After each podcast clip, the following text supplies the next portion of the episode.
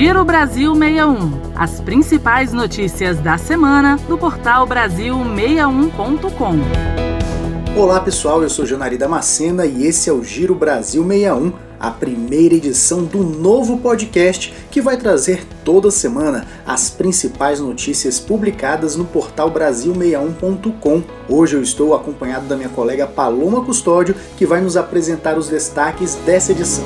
Janari, olá ouvintes. Nesta semana, vamos falar um pouco sobre o novo marco legal do saneamento básico, que agora em julho completa um ano. Além disso, temos informações sobre a pandemia da Covid-19, que trouxe desafios para o orçamento público. Isso é algo que se reflete também na educação brasileira, que do início de 2020 até o momento passou a ter altos e baixos no país. Sobre esse assunto que começamos essa edição. Do início de 2020 até o momento, a educação no Brasil passou a ter altos e baixos. E numa breve retrospectiva sobre essa área, vamos lembrar o desempenho de uma cidade que ficou conhecida como a capital da educação, Sobral, localizada no estado do Ceará. De acordo com informações do IDEB, a cidade saiu da posição 1336 em 2005 para a ponta de cima do ranking, 10 anos depois, primeiro lugar mantido até hoje. Olha, outro ponto a ser lembrado no contexto da educação é a instituição do Fundeb como instrumento permanente de financiamento da educação pública, o que arrancou comemorações de escolas, associações e entidades que atuam na área. A retrospectiva feita pelo portal Brasil61.com também resgata uma história comovente que envolve crianças carentes que vivem no Distrito Federal, Trata-se da continuidade de um trabalho desenvolvido por uma organização não governamental chamada BSB Invisível. O grupo enxergou a necessidade de levar educação a crianças carentes por meio do projeto Escola do Cerrado. A iniciativa, que surgiu em meados de 2020, se mantém por meio de doações. O projeto começou com três alunos e atualmente atende mais de 20, com idades entre 6 e 16 anos, ou seja, vai desde o primeiro ano do ensino fundamental até o primeiro ano do ensino médio. Voltando a nossa atenção mais especificamente para a pandemia da Covid-19, é possível perceber que houve desafios para o orçamento público.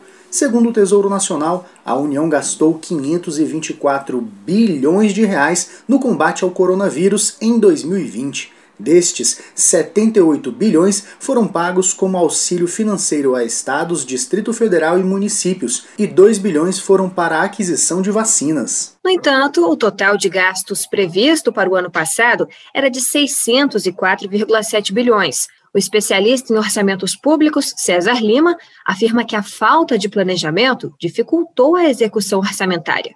Em 2021, o governo prevê que a União gaste um total de 101,5 bilhões de reais com a pandemia.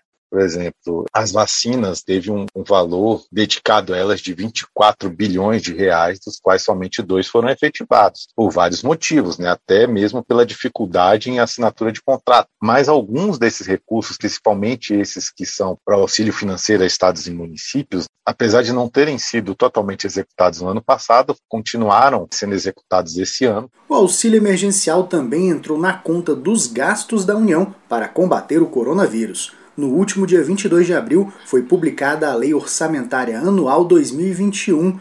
O rombo previsto nas contas públicas é de 247 bilhões de reais. E dando um giro nas notícias, vamos falar um pouco sobre o novo marco legal do saneamento básico, que completa seu primeiro ano no próximo mês de julho, com os primeiros passos de inovações no setor e desafios para o futuro. Atualmente, cerca de 35 milhões de brasileiros não têm água tratada e 100 milhões não têm acesso à coleta de esgotos. Segundo especialistas, é esse cenário que precisa ser mudado por estratégias de gestão mais acessíveis e amplas com a nova legislação. A lei atual tem como meta alcançar a universalização dos serviços de saneamento até 2033, garantindo que 99% da população brasileira tenha acesso à água potável e 90% ao tratamento e à coleta de esgoto. O governo federal também vem apoiando avanços no setor. Em 2021, após a aprovação da nova legislação, o MDR destinou 72,7 milhões de reais para aplicações em saneamento em 15 unidades da federação, abrangendo 42 obras e projetos de saneamento básico. Então é isso, pessoal. Esse foi um rápido resumo de notícias com destaque no portal Brasil61.com. Nos acompanhe nas próximas edições e até mais. E para continuar bem informado e com notícias de qualidade, confira nossos conteúdos no portal Brasil61.com e pelas nossas redes sociais, arroba Brasil 61. Boa semana para todos e até semana que vem. Você ouviu Giro Brasil 61, as principais notícias da semana do portal Brasil61.com.